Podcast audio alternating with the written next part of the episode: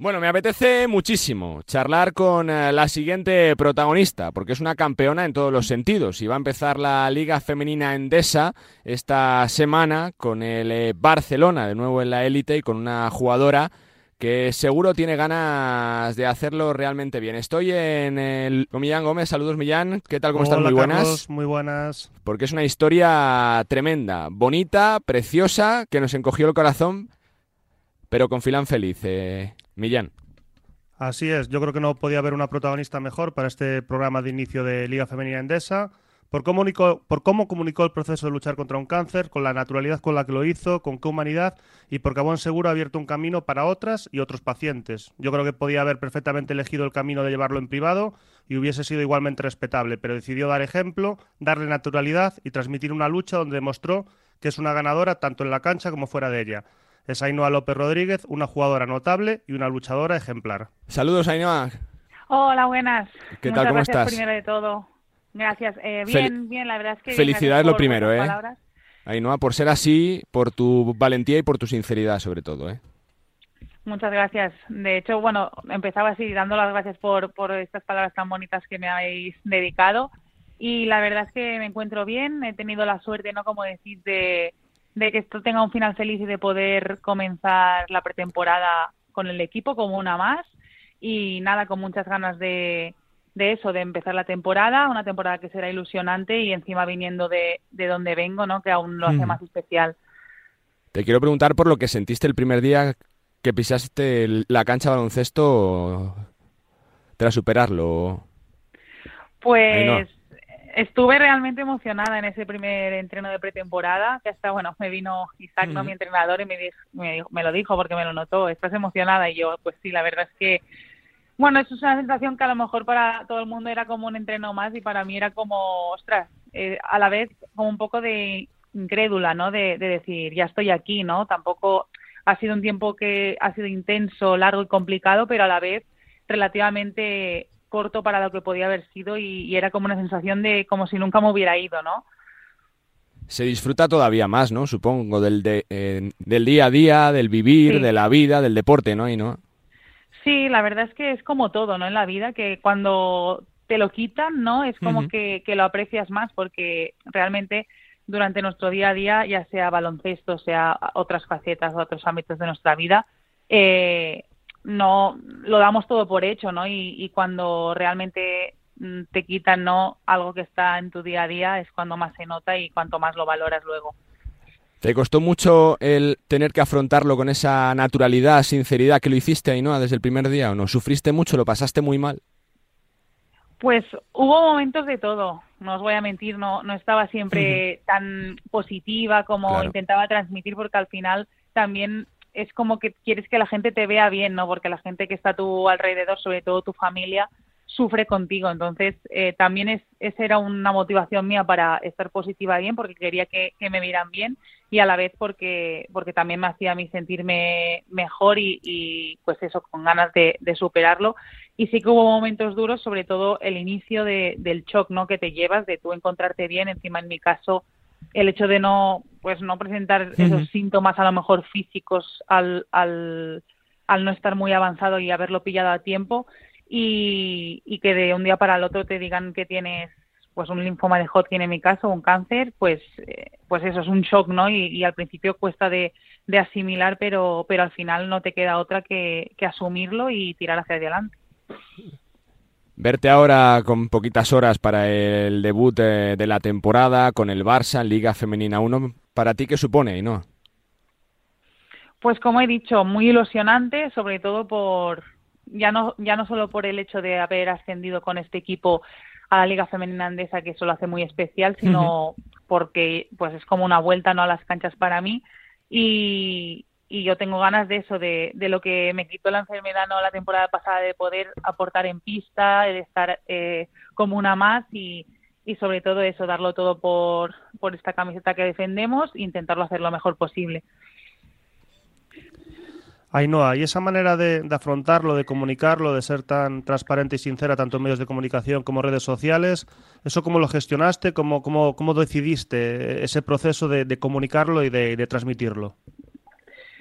Pues primero de todo porque, bueno, también quise ser, aparte de honesta, sino pues con, con toda la gente que nos sigue, con, bueno, es el mundo, un mundo del deporte, ¿no? Donde todo se habla y era como, yo no podía desaparecer sin más de, de, no sé, de mi equipo y de todo, y que la gente, bueno, ya no por la gente, sino porque yo quise darle esa visibilidad, ¿no? Y de, de bueno darle la importancia que tiene y a lo mejor el hecho de ser jugadora de baloncesto el de ser deportista puedes llegar a más gente y, y, y quise pues eso eh, darle visibilidad eh, que a lo mejor ayudar a gente que lo estuviera sufriendo y, y en mi caso también pues también me sirvió para que otras deportistas que habían pasado por cosas similares se pusieran en contacto conmigo y al final todo suma y, y todos nos ayudamos entre todos.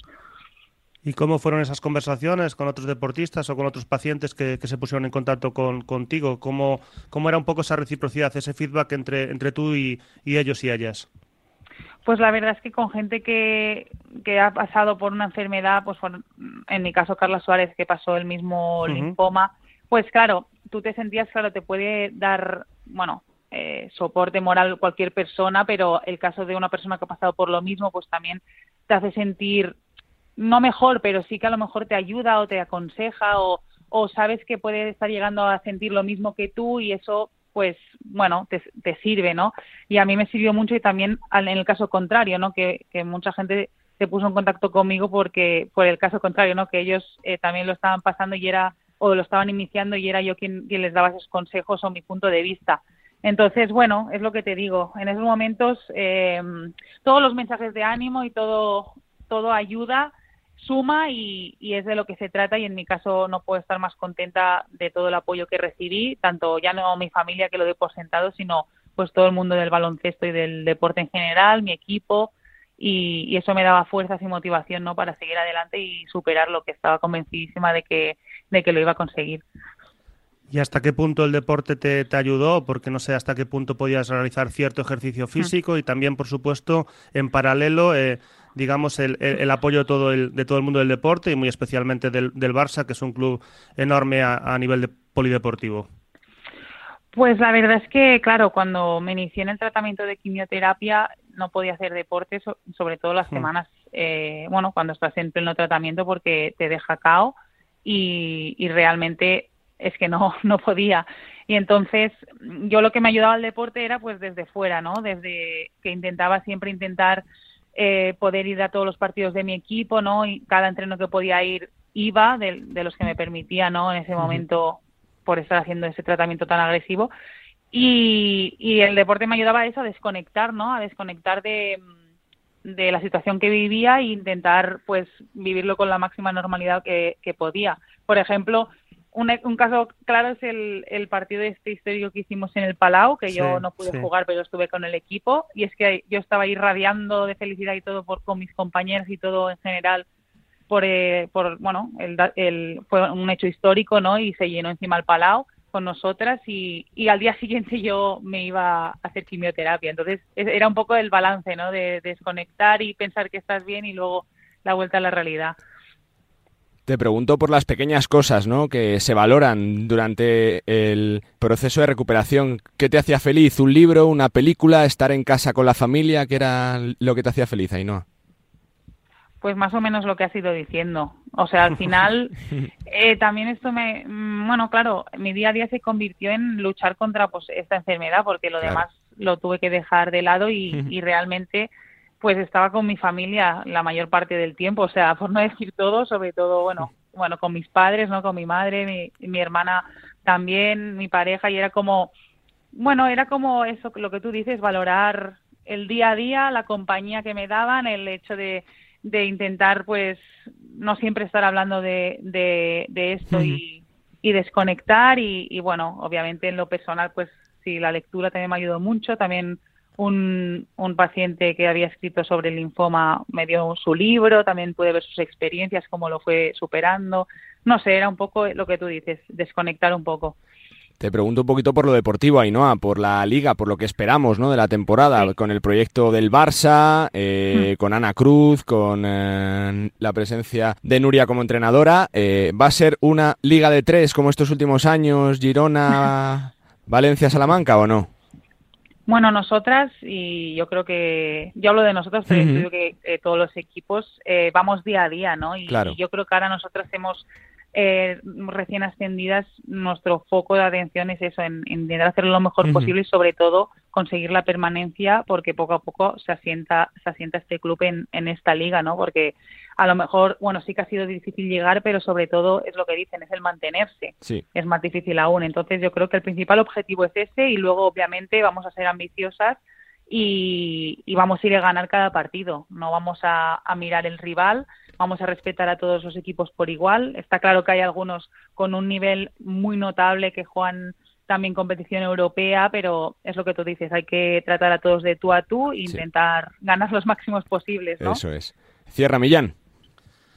Ainhoa, a mí me llamó mucho la atención eh, a nivel deportivo eh, la situación que tuviste en el, en el Barça en tu primer año, en la 2021, que había tres equipos destacados claramente por, por grupos, Leganés, Uniferrol y, y Barça.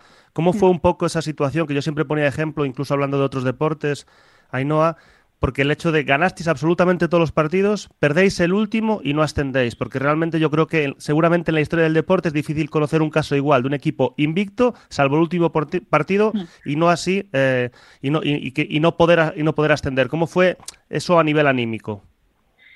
Bueno, fue un golpe, ¿no? De, en ese caso de realidad porque era lo que había, ¿no? De, de que ese partido era el, decisivo y, es el que perdimos finalmente. Entonces, es un poco, ya el año, o sea, fue un poco la organización que luego al año siguiente en Liga Challenge ya, ya se miró de, paliar eso y, realmente, pues por ejemplo, en nuestro caso ascendimos directas al ser primeras y luego hubo la Final Four, pero, pero bueno, eh, el baloncesto es así, ¿no? Y, y sí que fue un partido, pero realmente para ascender tenías que ganar, bueno, no digo todos, pero sobre todo este.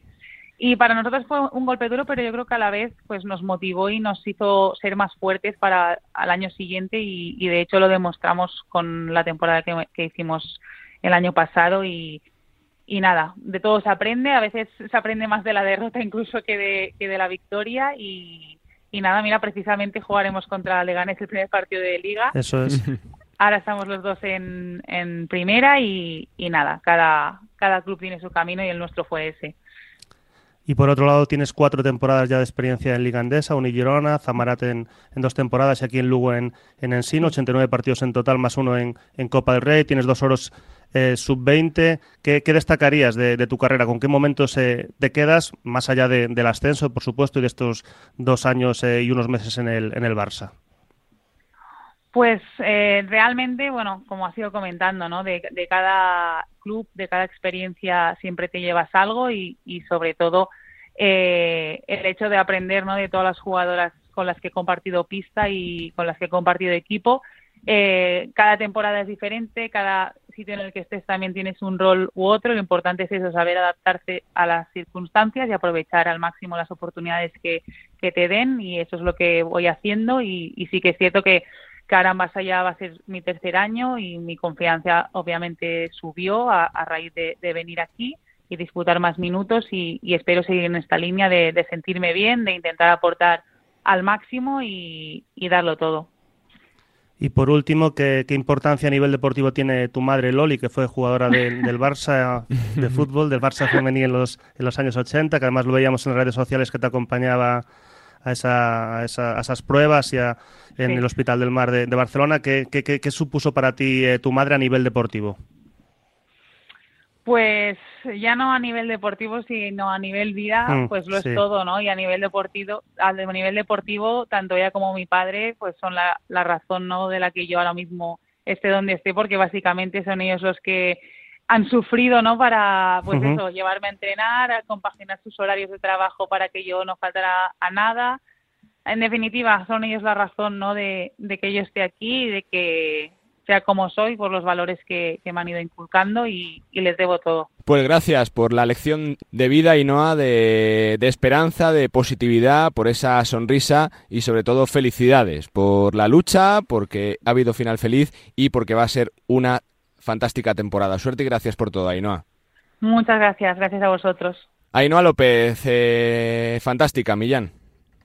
Sí, como siempre, ah, no solo, no solo en la cancha, sino por cómo comunica, por cómo, por cómo se expresa y, creo que todos ganamos un poquito el, el 8 de julio cuando recibió el, el alta médica, cuando se sabía que estaba, estaba limpia, cómo lo comunicó ya ese mismo día, cuando volvió a entrenar con el Barça a finales de agosto, cuando jugó ese amistoso el, el 18 de septiembre ganándole a, todo un grande como Uni Girona, uno de sus ex, equipos en, en Playa Daro y seguro que estamos todos muy pendientes de ese próximo miércoles 5 de octubre, Leganés Barça, el partido que, que ya mencionaba, porque vamos a disfrutar mucho viéndola jugar.